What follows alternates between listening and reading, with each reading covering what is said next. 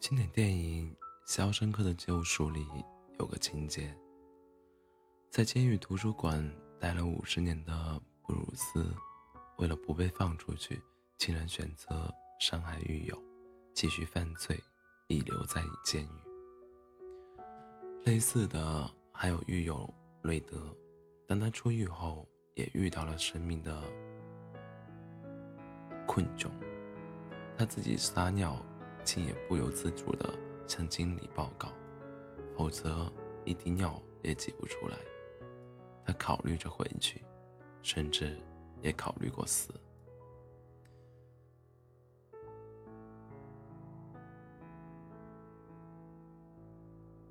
导演斯蒂芬金借瑞德之口说出：“监狱里的高墙实在是很有趣。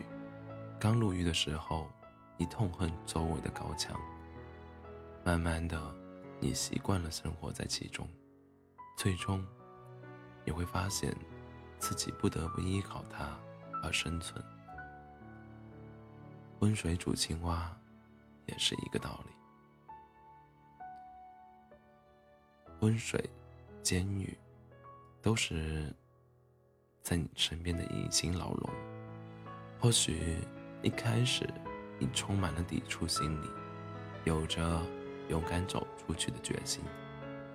可是慢慢的，你会放弃抵抗，觉得抵抗太累了，还是得过且过，选择安逸吧。这就是最近几年流行的词汇——舒适圈。教育学的舒适圈理论说到，人长久。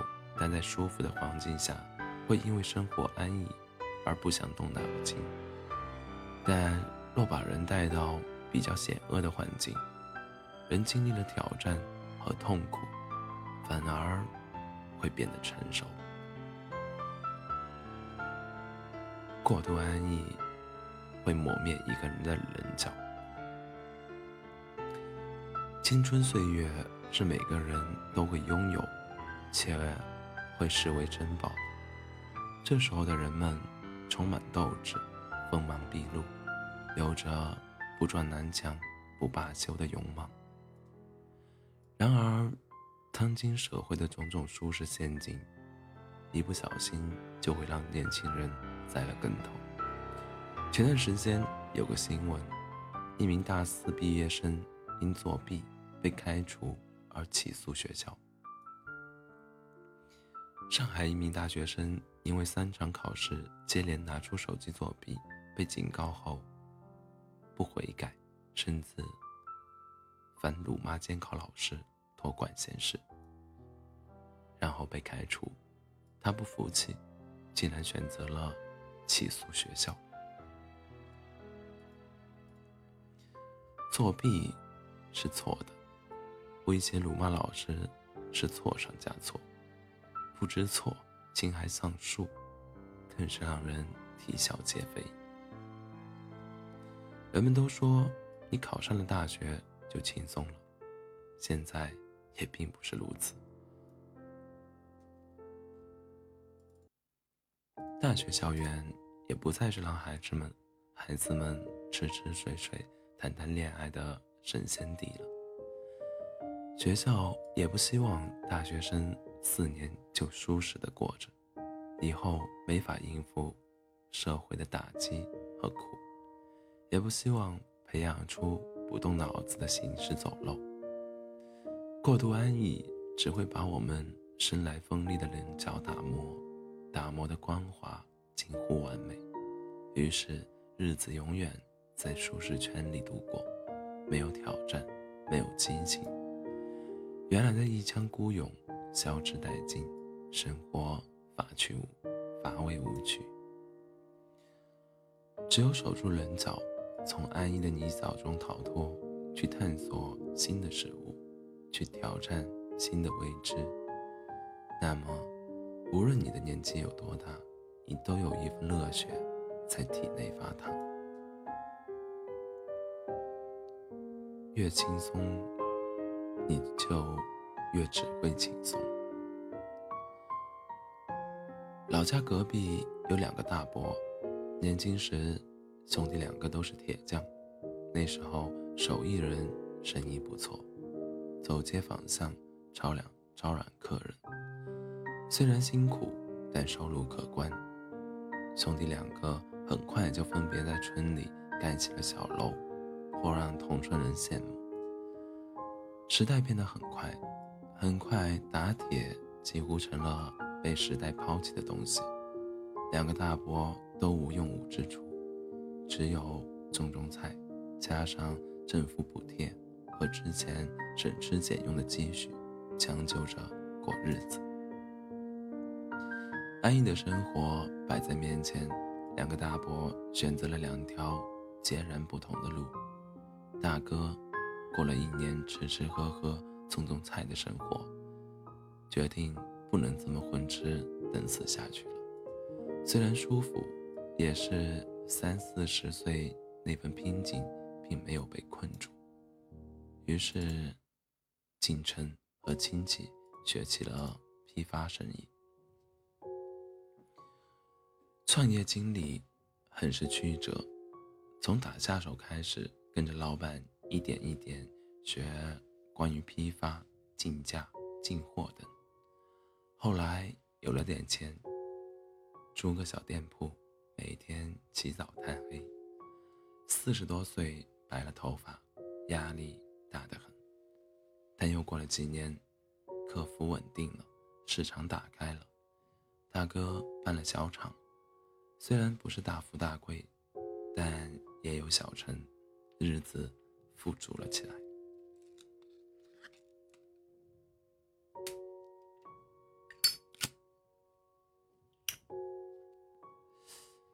另一位年纪小一点的弟弟，一开始日子舒坦的很，种田、打麻将成了生活两条不变的线，生活很轻松。可是，轻松着轻松着，就发现不对劲了。时代变迁太快了，让他日渐捉襟见肘。可是，轻松日子过惯了，哪能一下子吃得了苦？弟弟去外头打工，没干满一个月，就又回来种，回来种田，自己养自己了。两人生活的差别，就源于当初是否迈出了那一步。虽然不是说生活富裕就是幸福，但是当你踏出舒适圈，你就会有更大的成成绩，也会有更大的艰辛。克服艰辛后的收获也会更大，经过汗水浇灌的快乐往往更快乐。相反，困在舒适圈里越轻松，就只会习惯轻松，原本的磨难会显得更加困难。人适应一贫如洗到锦衣玉食容易，舒适适应从舒适安逸。到困苦窘迫就难了。过度安逸一旦养成是会有瘾的，一旦上瘾，余生就很难戒掉了。不走出去，你怎么知道你有多强？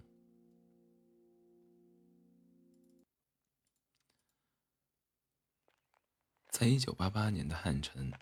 李宁迎来了职业生涯的冬天，鲜花、掌声笑逆。曾经体操王子的桂冠，反倒压得他喘不过气。一时间，人们责难声不断。退役后的李宁本可以选择留在队内当教练，或去寻一个一官半职、过悠哉的生活，但一眼望到头的未来。并非他所想要的，于是，这样一个身上揣着一百零六块的体操王子，打破了在眼前铺成的安逸道路，拿着档案去广东三山水这样一个不知名的小镇，从头开始，从几十年只熟悉鞍马吊环，到成，到成为如今。人尽皆知的国际运动服装品牌背后有着数不清的血泪。初次初次尝试鞋子制作，李宁一下子亏本了五十万。这五十万的代价让他知道了专业人士的重要性。此外，他经常加班到凌晨两三点才回去，公司里人走光了，他都不知道。让我们从头再来。这句话是李宁常说的，也是这句话让李宁从神坛跌落后，又徒步攀登上另外一座高峰。这趟攀登旅程的起点叫做走出舒适圈。